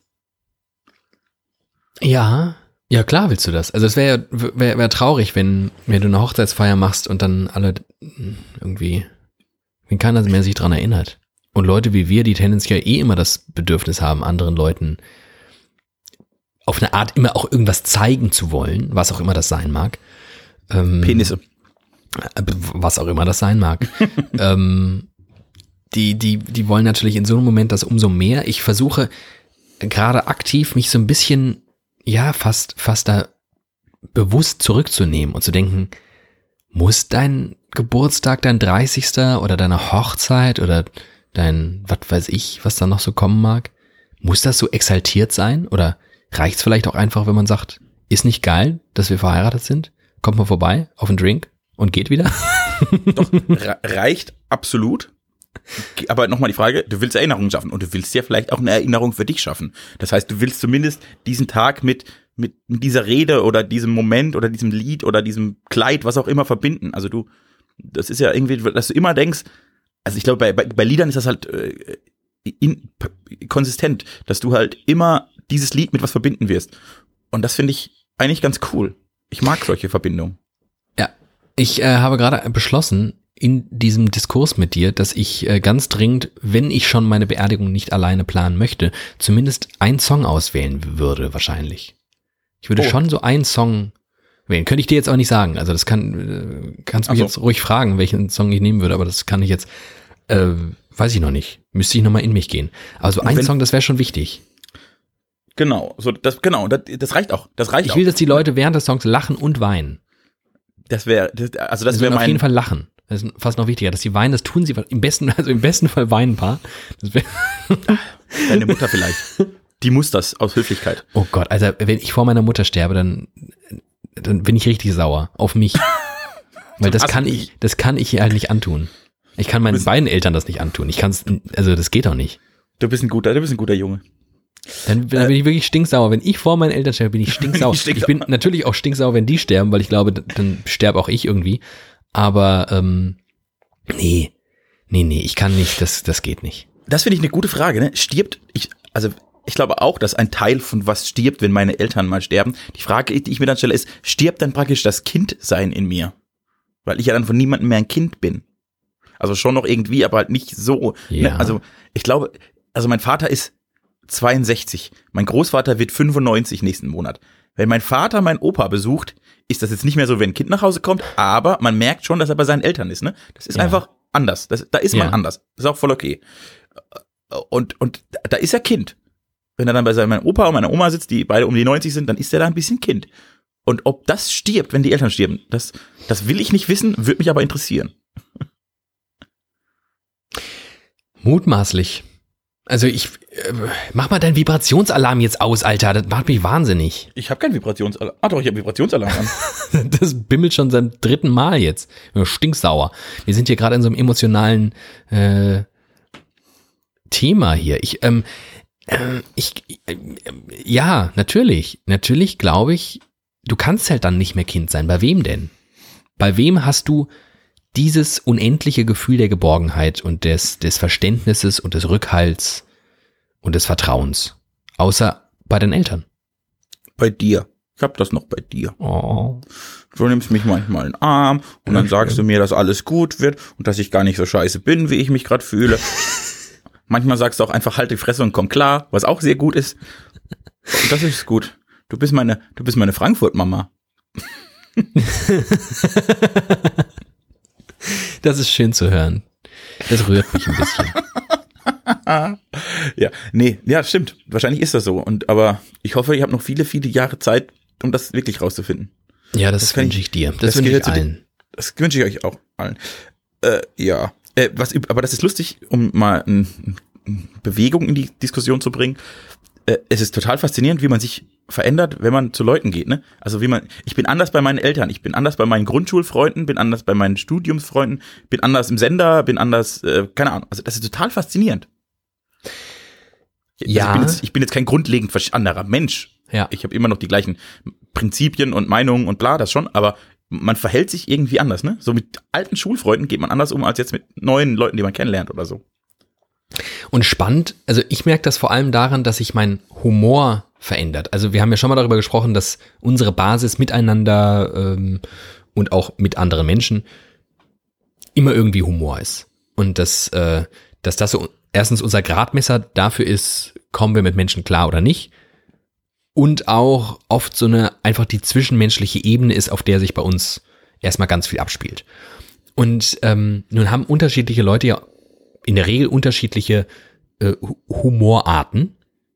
Und ich merke, wie sich mit den unterschiedlichen Klientels, mit denen ich umgehe, auch mein Humor total ändert. Wie ich auf Knopfdruck, wenn ich irgendwie einen Kumpel treffe, bei dem ich weiß, okay, der ist einfach der sarkastischste Zyniker, den ich überhaupt nur kenne, dass ich sofort selbst in diese Rolle schlüpfe und mit anderen einen ganz anderen Humor pflege, mit dem ich, den ich bei ihm nie auspacken würde. Von daher, ja, ich denke da auch drüber nach. Und dann frage ich mich, wenn du alleine bist, bist du dann auch in einer Rolle, die du für dich selbst geschaffen hast? Oder bist du dann wirklich so, wie du bist? Oh. Naja, vielleicht ist man, also ich habe ja, ich bin ja inzwischen an einem Punkt, ich glaube, man kann gar nicht so sein. Also man ist nie so, wie man ist, denn man ist viele Ichs. Ja. Also mein ganzes Wesen besteht aus der Typ, der bei seinen Eltern manchmal rumhängt und ein kleiner Junge ist ein Assi, der vor hunderten von Menschen steht und eine Rede hält, der in einem Rundfunksender Nachrichten macht. Und das, ich bin ja da, ich bin kein anderer, ich bin da kein grundlegend anderer Mensch, aber ich äh, rück halt eine Facette meines Wesens immer dann, die gerade passt in den Vordergrund. Das alles macht mich aus. Und dementsprechend ist, hat- ist jeder Mensch wohl mehrere Ichs. Und was passiert, wenn du alleine bist? Oder schlafe ich sehr oft? Äh, ja, äh, muss ich, was passiert denn da? Da bin ich, ich bin total gerne alleine. Ist man dann, ist man dann wirklich, bist du dann der wahre Teamen? Würde man, wenn man Ich- dich beobachten würde und gesetzt Nein, den Fall, du würdest mit dir selbst reden, würde man, äh, Also ich glaube, äh, ich würde jetzt, ich bin dann glaube ich ein bisschen ruhiger und alles, aber ich würde, ich wär, bin kein grundlegend anderer Mensch. Und, und Ja. das ist das, also das ist, und aber du bist ja auch nicht grundlegend anders, wenn du bei den Eltern bist, als wenn du bei mir bist. Genau. Und genau. Und das, Sondern das ist bin immer so eine, ja, es ist so eine Kleinigkeit, also so eine, so eine Grad, ne, fünf Grad in die Richtung, 10 Grad in die Richtung. Mehr ist es ja nicht. Ich bin ja nicht 180 Grad jemand anderes. Und das ist ja, ich bin ja auch, wenn ich in einer Redaktion bin, nicht groß anders, als wenn ich bei dir bin oder bei meinen Eltern. Manchmal sogar bin ich zu sehr, wie so bei meinen Eltern. leg, leg die Füße auf den Tisch und denk, leck mich alle am Arsch. Das passiert auch. Aber äh, Teamen ist manchmal zu direkt. Habe ich mal gelesen über mich. und äh, genau, und dann aber so diese fünf Grad. Und wenn ich dann alleine mit mir bin, bin ich, drehe ich fünf Grad in die Richtung entspannt, ruhig, lese was, guck was. Bin ich ganz, bin ich ganz gechillt. Mein Kopf rattert sehr oft sehr stark, wenn ich alleine bin. Mehr als wenn ich unter Menschen bin. Weil er keine Ablenkung hat. Ich denke sehr, ich denke, wenn ich alleine bin, denke ich sehr, sehr, sehr viel über sehr, sehr, sehr viele Dinge nach. Deswegen bin ich so ungern alleine. Ich Weil das finde ist das, so ja, anstrengend. ich find das ja geil. Ja, aber ich muss, ich muss halt immer was machen dazu. Das ist das Problem. Ich muss halt dabei am liebsten Auto fahren oder, oder Oh, also- joggen oder Fahrrad fahren. Dann halte ich es aus. Ich habe mir jetzt überlegt, ich werde eine Therapie mit mir selbst machen. Und einfach mich einmal die Woche, genau, ich setze mich einmal die Woche drei Stunden ins Auto, fahre ohne Plan irgendwo hin, mache ein bisschen Musik an und denke nach. Das funktioniert so gut, das ist unfassbar. Ja, Oh. ich habe das mal probiert.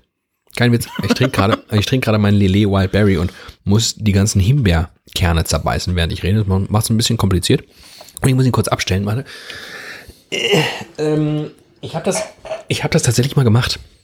Ähm, irgendwie in so einer, in so einer äh, postpubertären Jugendmelancholie, äh, wo man irgendwie Also in meinem ja nur- jetzigen Zustand. Genau, da, wo du- Postpubertäre Melancholie. da wo du jetzt steckst, als 14-Jähriger, das haben wir ja schon beleuchtet, Ja. ähm, weil ich da relativ früh drauf kam. Das Autofahren, äh, das ist, das ist mein Ding. Und ähm, ich dachte genau wie du, mir geht's doch immer gut, wenn ich Auto fahre, dann cruise ich hier so rum und dann hänge ich so meinen Gedanken nach und man kommt auch irgendwo an, mega gut. Problem ist, sobald du kein Ziel mehr hast, wird das Autofahren zum Selbstzweck und ist nicht mehr, ist nicht mehr dieses, ich komme von A nach B und hab ein, ein, es hat wirklich einen Sinn, was ich hier tue und kann nebenbei noch irgendwie nachdenken, sondern auf einmal wird das Autofahren zum Teil des melancholischen Grübelns. So war es bei mir und ich habe gemerkt, wenn ich kein Ziel habe und ich einfach nur in der Gegend rumfahre, ergebe ich mich irgendwann dieser kompletten Sinnlosigkeit dieser ganzen Aktion, was ja kompletter Quatsch ist. Warum solltest du denn ins Auto steigen und im Kreis fahren? Es sei denn, du hast ein Cabrio. Dann macht im Kreisfahren Spaß. Also sehr, sehr schnell im Kreis fahren mit einem Radius von fünf Metern. Nein, also so, dann ist, also auf einer Landstraße im Sommer ist schon wahrscheinlich ganz cool. Aber so ins Auto setzen und ich glaube, es funktioniert nicht. Ich glaube, du brauchst ein, ich brauch, du, glaub, du brauchst ein Ziel. Ich glaube, du brauchst immer ein Ziel. Auch wenn du nicht nur Auto fährst, du brauchst in deinem Leben immer ein, eine Form oder irgendein Ziel. Sonst stehst du nicht mehr auf. Mm, ja. Das ist auch faszinierend. Und Weil- Menschen unterscheiden sich darin, wie weit gesteckt ihre Ziele sind. Ja, wie, ich. wie klar die formuliert sind und genau, oder ob dein, dein Ziel kann ja tatsächlich auch sein, ich will heute Abend um 18 Uhr auf ein Konzert oder so. Genau. Und dafür stehe ich jetzt auf. Also, ne? Und manche, deren Ziel ist halt, ich will der beste Boxer der Welt werden. Dafür stehen sie jeden Tag auf. Aber wenn du mal wirklich völlig antriebslos bist, das ist richtig scheiße. Das wünsche ich keinem. Nein. Mm. Man merkt, dass dein Urlaub rum ist. Warum? Du bist in so einer, du bist in so einer, du, du hast diese unterschiedlichen Urlaubsphasen durchgemacht. Du bist, wa- warst am Anfang einfach völlig kraftlos, aber irgendwie happy und euphorisch, dass der Urlaub beginnt.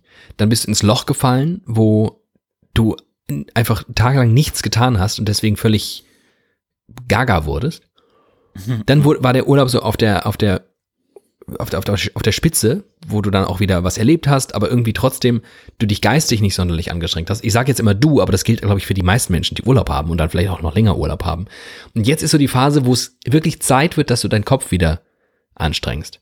Wo, wo du, ich will dir nicht sagen, dass du doof bist, sondern einfach, ähm, dass, dass, dass, dass die Zeiten des Online-Pferderennwettens vorbei sind, dass du jeden Tag wieder ein bisschen Struktur hast und so. Und ich bin wahrscheinlich an einem ähnlichen Punkt, weil ich weiß, dass morgen, morgen der Ernst des Lebens ist, dass ich morgen erwachsen bin. Morgen Aber ich hab- vier. Aber dabei habe ich mir doch jetzt überlegt, professioneller Pferdespieler Wetter zu werden. Das ist nicht gut. Oh, das wäre ein richtig guter Job, wenn ich das hinkriege. Ich müsste halt jeden Monat 5000 Euro gewinnen. Abzüglich aller Einsätze, das wäre richtig gut. Das, ja, Ein Ich bisschen weiß- unrealistisch. Ich glaube, das ist ein bisschen ich unrealistisch. befürchte. Ist Ja, aber ich 5000 Euro, ist das deine, ist das deine Marke? Möchtest du 5000 Euro verdienen monatlich und dann geht's dir gut? Wie viel Geld möchtest du verdienen, dass du sagst, das reicht jetzt? Äh, ich habe also was ist denn die Marke? Es gibt doch so eine Marke ab 70.000 jährlich kann man nicht für, durch Geld nicht mehr glücklicher werden oder so. Ja. Das finde ich ganz gut. Äh, nee, also ich habe jetzt so gerechnet 5 5000 brutto. Ich glaube, damit damit könnte ich ganz cool, ganz cool ein gutes Leben führen. Ja. Ja. Es ist ja, wenn man professioneller Wetter ist, hat man ja, da muss man ja alles selbst machen. Ne? Da habe ich ja keine Krankenversicherung und so muss ich alles selbst, also und keine Rentenversicherung, muss ich mich um alles selbst kümmern. Deshalb muss das ein bisschen mehr sein, als wenn ich jetzt in einem Angestelltenverhältnis wäre. Da wird mir vielleicht auch ein bisschen weniger reichen. Ansonsten bin ich gar nicht so, bin ich gar nicht so. Ich, ich hätte gleich gern, ich würde gerne einen Euro-Jackpot gewinnen. Ich habe am Freitag Euro-Jackpot gespielt. Ich spiele zurzeit übrigens alles. Alles, was man wetten kann. Also wenn morgen jemand klingelt und sagt, blaues oder rotes Kaninchen, setze ich einen Zehner aufs rote Kaninchen. Siehst du, deswegen sage ich, ist es Zeit wirklich, dass dein Urlaub vorbei ist. Ich liebe das, ich liebe das, richtig gut. Äh, Ich habe auf jeden Fall am Euro-Jackpot gespielt. Und Mhm. mir ist was passiert, was mir seit, ich schätze, 15 Jahren nicht mehr passiert ist. Du hast gewonnen. Ich, no, das, wär, das ist mir vor 15 Jahren leider auch nicht passiert. Ach so. Ich musste meinen Ausweis vorzeigen. Alter. Richtig krass, ne? Das ist einfach mein Aus ja, Ausweis bitte. Und ich so, ja, ja, geht auch der Führerschein? Und dann sagt die Frau, ja, wenn es kein Mofa-Führerschein ist, geht das. Was ist denn bei dir los? Scheinbar bin ich sehr entspannt im Urlaub und bin verjüngt. Ich hab, ich hab mich in den letzten vier Wochen muss ich um zehn Jahre. Das ist die Meeresluft, haben. die hat deine Haut ganz, ganz porentief gereinigt und glatt gemacht. Ich habe mich rasiert, das war ein großer Fehler. Ganz ab? Nein. Ach, schade. Aber der war, der war ja, ich habe einen richtig langen Bart gehabt im Urlaub. Ja. Ich habe mich ja wirklich, ich glaube, acht Wochen nicht mehr rasiert gehabt. Nur mal so ein bisschen die Spitzen und Konturen, aber der eigentliche Bart, und den habe ich dann einfach mal auf vier Millimeter Kante weg. Alles. Oh. Ja. Und zack, werde ich wieder nach dem Ausweis gefragt. Da bin War ich ganz gespannt, wie ich dich, äh, ob ich dich morgen noch erkenne. Ähm, ich würde ja gerne mal mit dir irgendeine Wette wetten, wo der Einsatz dein Bart ist. Nein, Doch. nein, wenn ich meinen Bart verliere, oh Gott, dann, das finde ich, ich, ich könnte mich, ich, ertrage ich mich gar nicht mehr. Ich würde das sehr, sehr gerne sehen. Ich wünsche mir das. Kennst, du kennst mich gar nicht ohne Bart. Nö. Lustig. Finde ich gut. Ja. Äh, hast du noch ein Thema? Ja, ich habe eine Idee. Sehr gut. Es gibt eine Frage aus den äh, Oxford-Bewerbungsfragen. Ich hatte für eine Millisekunde gedacht, es gibt eine Hörerfrage und habe mich voll gefreut. Mich so richtig gefreut. Oh, geil, Hörerfragen. nee, warte mal, habe ich eine. Äh, ach doch, ich habe eine Hörerfrage. Wo wir immer, wurde ich gefragt, ähm, gestern, vorgestern, wo wir immer aufzeichnen. Es ist sehr, sehr unterschiedlich. Also wenn wir jetzt gemeinsam aufzeichnen, dann äh, sitzen wir in, im Widerlicher Studio, das an einem Mhm. geheimen Ort ist. Geheim deswegen, weil wir uns natürlich ein bisschen äh, schützen müssen vor den, vor den Fans Richtig? und vor den Aber- Nazis, die wir natürlich eigentlich in jeder Folge, ab sofort in jeder Folge beschimpfen und die dann Oh. irgendwann vor der Tür stehen. So, und das, äh, das, das äh, halten wir zurück, weil da muss ich später was zu sagen. Ah, äh, okay, ab dieser Folge, ab, ab letzter Folge quasi gibt's die Rubrik äh, Wir hassen Nazis. Die Nazi-Beschimpfung der Woche. Genau. Ähm, so, und äh, bis dahin gibt's jetzt aber noch eine Frage aus äh, Bewerbungsfragen, die die Oxford University ihren Bewerbern Nein, wir stellt. beantworten erst die Frage, wo wir immer aufzeichnen. Also wenn wir so. zusammen sind, sitzen wir in unserem stimmt. geheimen Kellerstudio, im widerlicher Studio. Wir dürfen natürlich nicht sagen, dass das im Keller der Brauerei Licher ist. Ne? Das wäre ein bisschen peinlich jetzt, wenn man das laut sagen würde. In so einem in so einem Tank. Wir sitzen in so einem, in so einem genau. Kupfertank. Ein ganz großer, ausgebauter Kupfertank. Da sind zwei kleine Mikrofone. Die lassen sie oben rein. Und das ist auch die einzige Tageslicht, das wir bekommen. Gerade dieses Loch, wo das Kabel durchgeht. Das sehen wir. Und dann sitzen wir da und reden miteinander im Dunkeln. Im widerlicher Tank. Und ansonsten haben wir jetzt beide eine mobile Ausrüstung und können von überall in der Welt miteinander podcasten, wo es ein Internet gibt. Finde ich richtig, finde ich, diese Vorstellung finde ich richtig schön. Alles, was wir brauchen, ist ein Internet. Und ein Mikrofon. Aber das haben wir. Das haben wir. So, genau. Okay, jetzt die Äh, Oxford-Frage. ja. Ich schnall mich an. Alles klar. Wenn auf Falschparken die Todesstrafe stehen würde und deshalb niemand mehr falsch parken würde, wäre das ein gerechtes und effektives Gesetz? Nein, die Todesstrafe ist nie ein gutes Gesetz. Wirklich unfassbar. Also, es gab ja, die, die Frage hat ja zwei Dimensionen. Ich habe das vielleicht ein bisschen falsch äh, ähm, betont. Ich mach nochmal den letzten Halbsatz. Wäre das ein gerechtes und effektives Gesetz? Ja. Vermutlich. Oh, diese dummen Oxford-Menschen, ich hasse sie. Also effektiv wäre es natürlich. Ähm, Ja, mit Sicherheit. Weil Also- keiner mehr falsch parken würde. Genau. Es wäre halt abseits jeglicher Verhältnisse zu irgendwas, ne? Ja, aber es macht ja dann keiner mehr, ne? Das ist ja, also es macht ja keiner und dadurch kommt ja auch niemand zu Schaden. Muss man ja auch mal so sagen. Es macht keiner mehr, deswegen stirbt auch niemand. Also auch eigentlich mega geil. Ja, aber manchmal kommt man ja in der, so eine Bredouillensituation, wo man mal schnell parken muss. Weil die Frau hochschwanger ins Krankenhaus muss und vom Krankenhaus kein Parkplatz ist.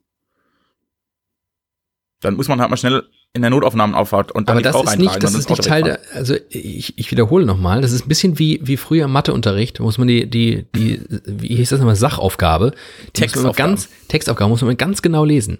Wenn auf Falschparken die Todesstrafe stehen würde und deshalb niemand mehr falsch parken würde, also wir reden von einem Fall, wo wirklich niemand Utopie. mehr falsch parkt. Wäre das dann ein gerechtes und effektives Gesetz? Also es wäre auf jeden Fall sehr effektiv. Ja, Ich finde, ich habe ein Riesenproblem mit dem Wort gerecht in diesem Satz. Genau. Was ist eigentlich gerecht? Also jeder, der falsch parkt, kriegt einen Kopf ab. Das Jeder, der ich- es nicht tut, nicht. Ja, das finde ich irgendwie nicht gerecht dem Leben gegenüber. Also ich finde ja, das ist ja wieder diese Todesstrafe-Ding, ist, ist ja eigentlich ja, also irgendwas in mir hält die nie für gerecht. Ja, zum Glück. Ja.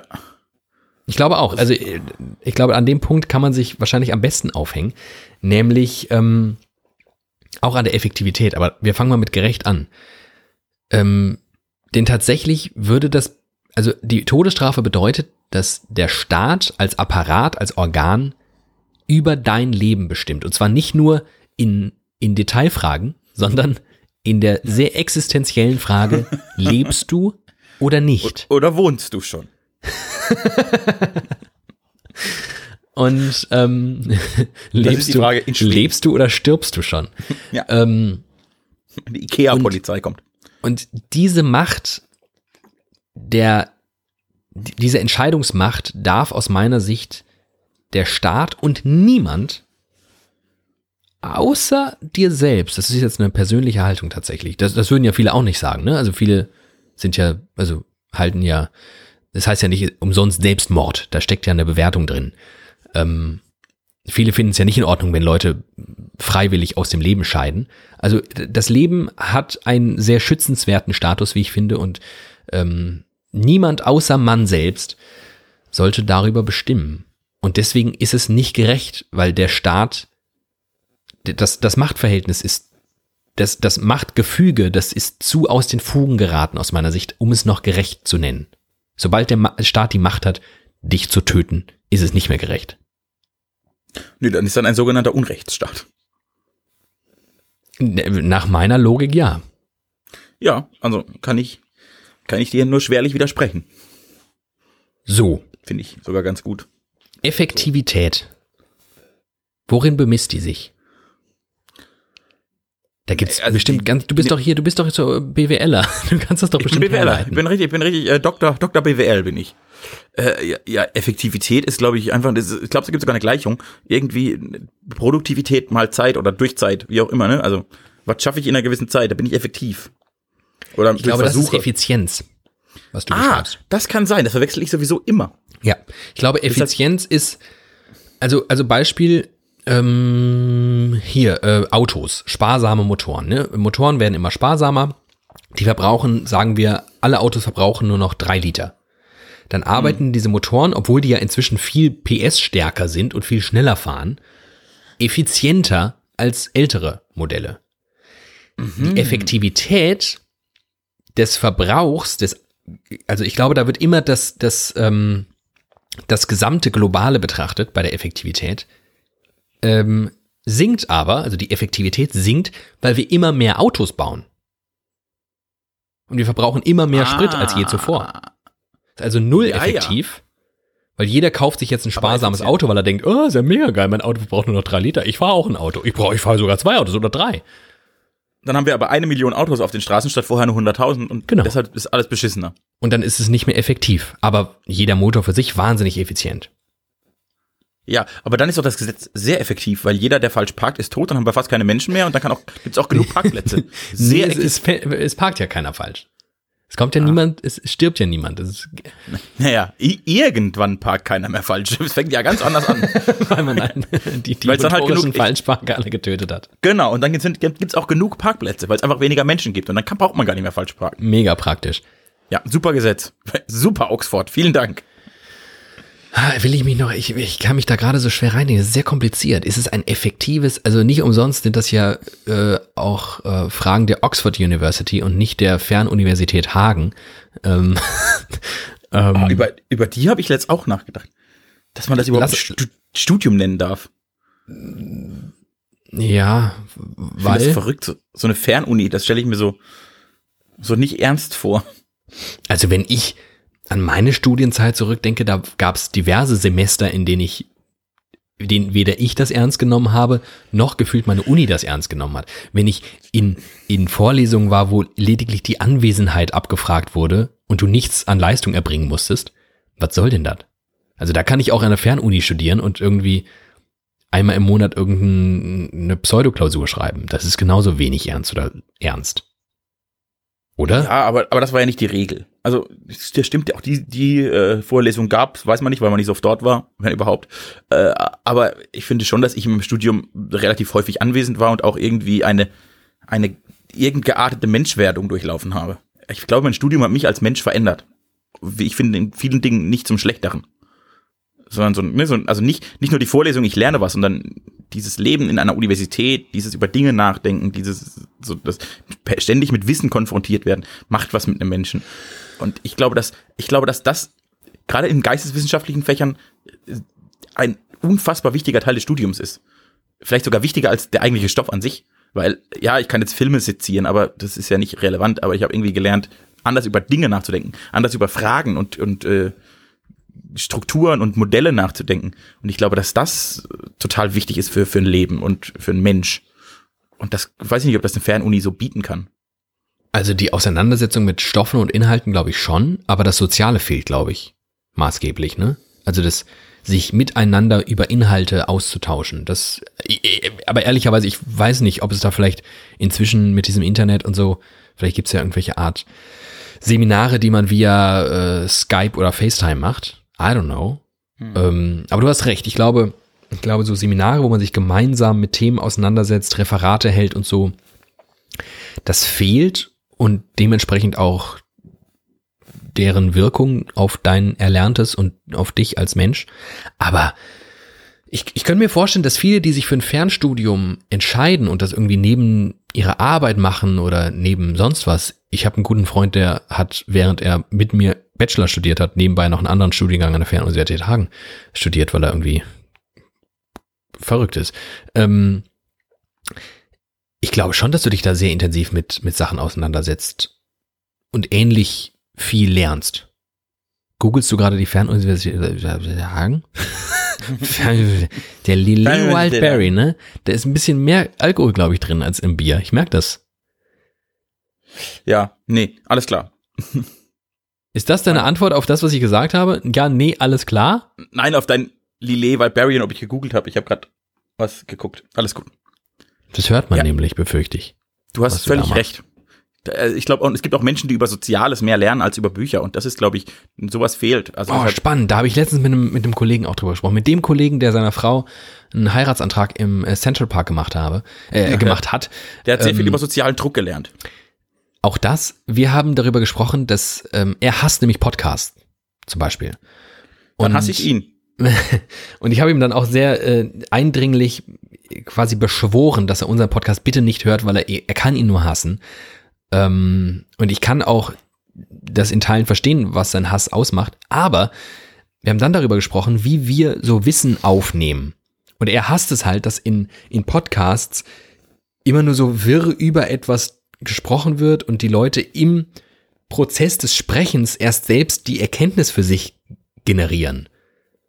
Und dann habe ich gesagt, ja, aber genau so funktioniere ich. Ne? Ich funktioniere nur so, dass wenn ich, ich lerne nur Dinge, wenn ich darüber spreche und wenn ich während des Sprechens mir selbst zuhöre und denke, ja, gar nicht so dumm oder Oh, das ist ganz schön dumm. Sehr das ist ganz schön, Sehr, das ist sehr dumm. sehr, sehr dumm, was du Ah, gerade gesagt hast. Sehr, sehr dumm. Ja. Und es mag aber Leute geben, und dazu zählt er, sagen, ich will, ich, nein, ich, ich, ich setze mich hin, ich lese das und dann habe ich das verinnerlicht und verstanden. Und das steht da nämlich genau so, wie sich jemand das überlegt hat, wie das sinnvoll ist, anderen Leuten didaktisch beizubiegen.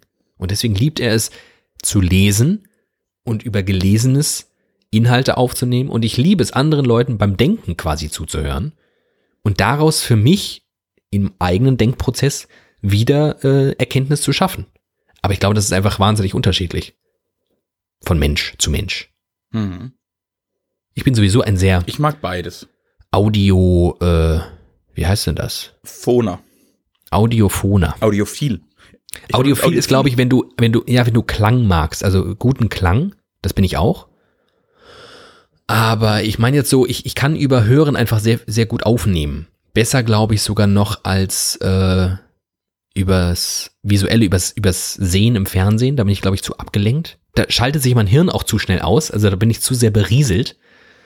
Ähm, ja, lesen und hören ist, glaube ich, das, was mir am meisten, was sich mir am besten einprägt. Und hören vielleicht sogar noch mehr.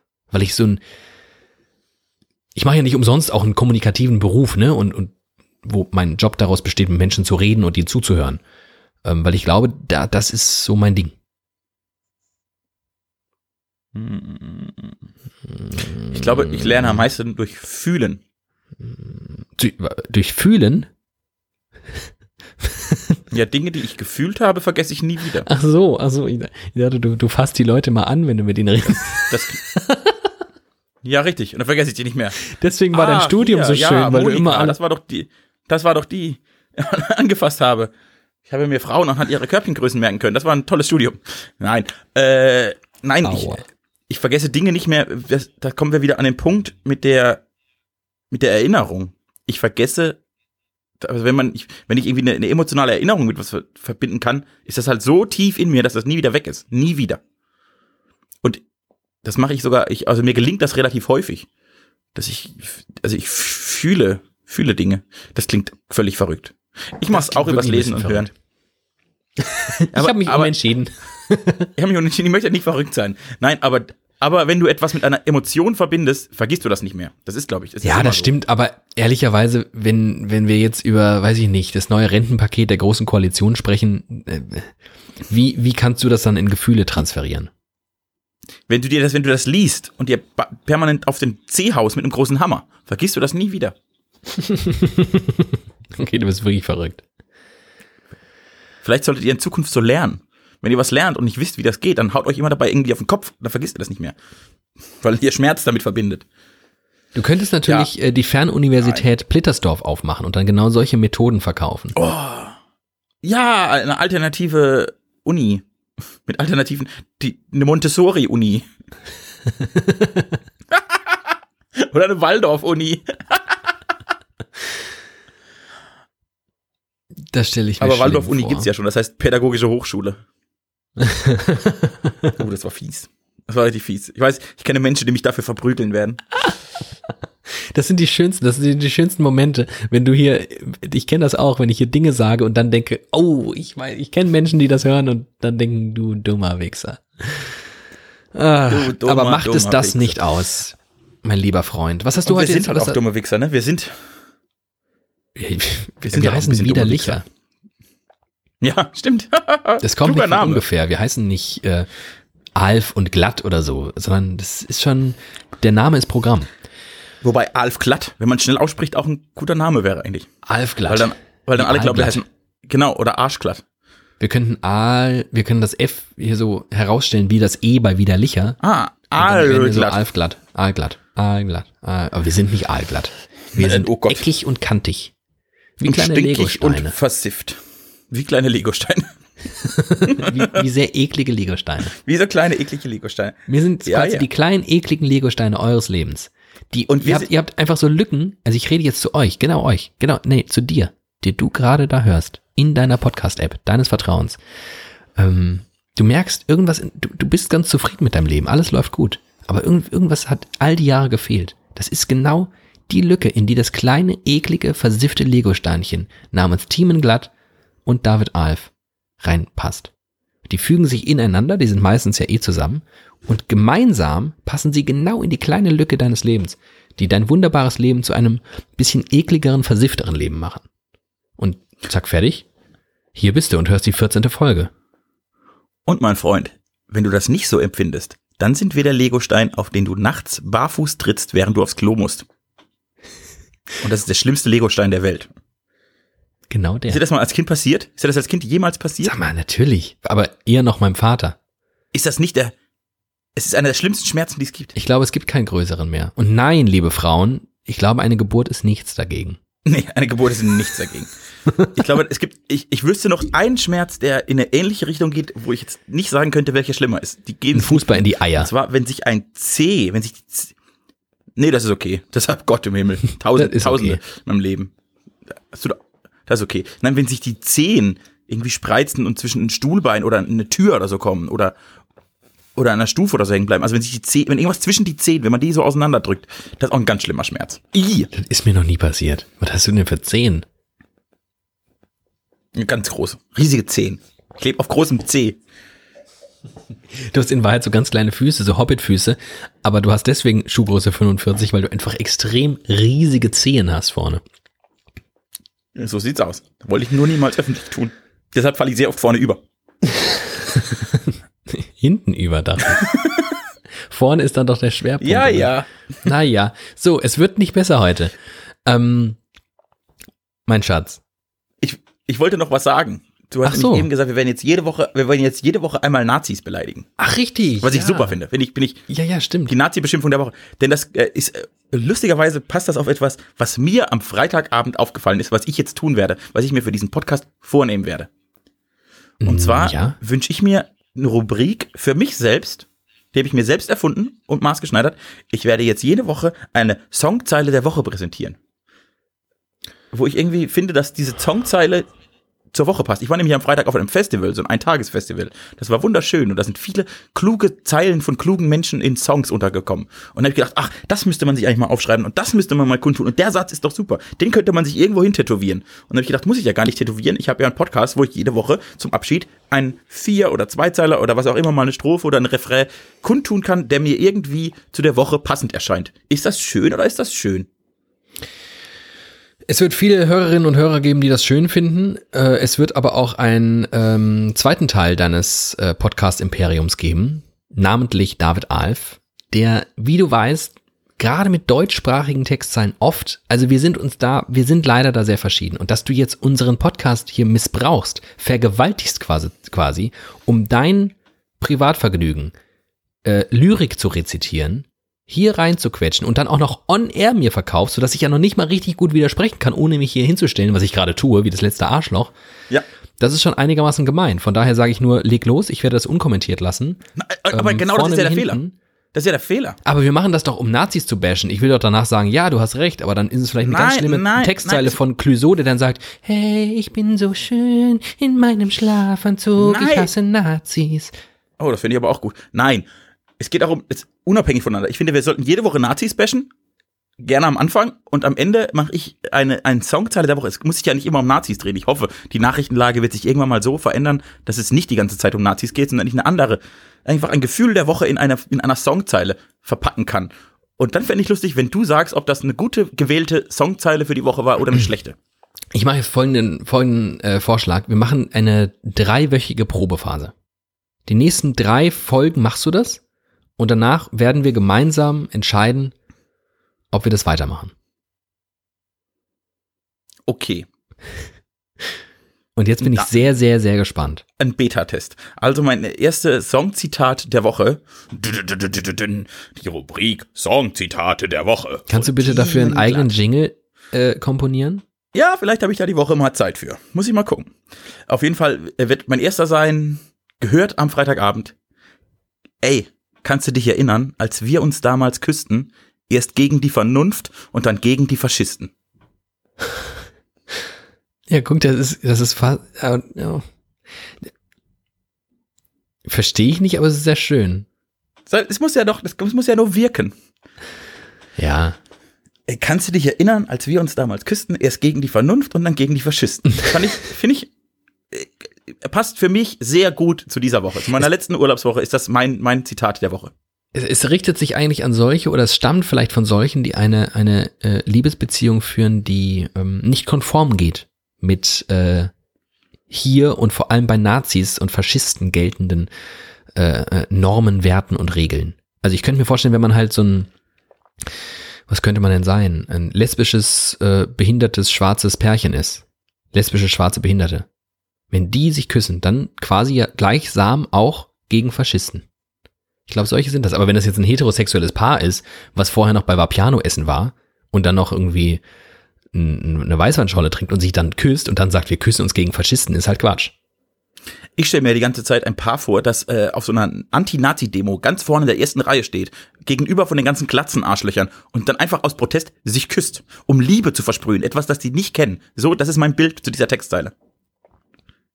Wenn sie in der ersten Reihe von einer Nazi Anti-Nazi-Demo gegenüber von den ganzen Arschgeigen einfach nur alle Leute küssen. Das finde ich ein super geiles Bild. Wenn sich lesbische schwarze Behinderte an einer Anti-Nazi-Demo vorne in der ersten Reihe küssen. Das Alle. ist das Bild, das Küsst ich euch zeichnen möchte. Das finde ich gut. Und guck, ich finde, die Rubrik hat einen ganz guten Einstand gehabt. Das war die Songzeile der Woche von Team Glatt. Und das war Folge 14 von Widerlicher. Es war ein Geschenk des Himmels. So ist es. Äh, schön, dass ihr da seid, schön, dass du da bist. Äh, seid bitte keine Nazis, seid nett zueinander, versprüht Liebe und äh, seid ruhig manchmal Arschlöcher. Das, das kann auch mal sein, aber seid bitte keine Nazis, das wäre wichtig. Ja. Denk daran, das Herz schlägt links. Uh, richtig gut. Ähm, bis nächste Woche. Ciao. Ich liebe dich. Ciao.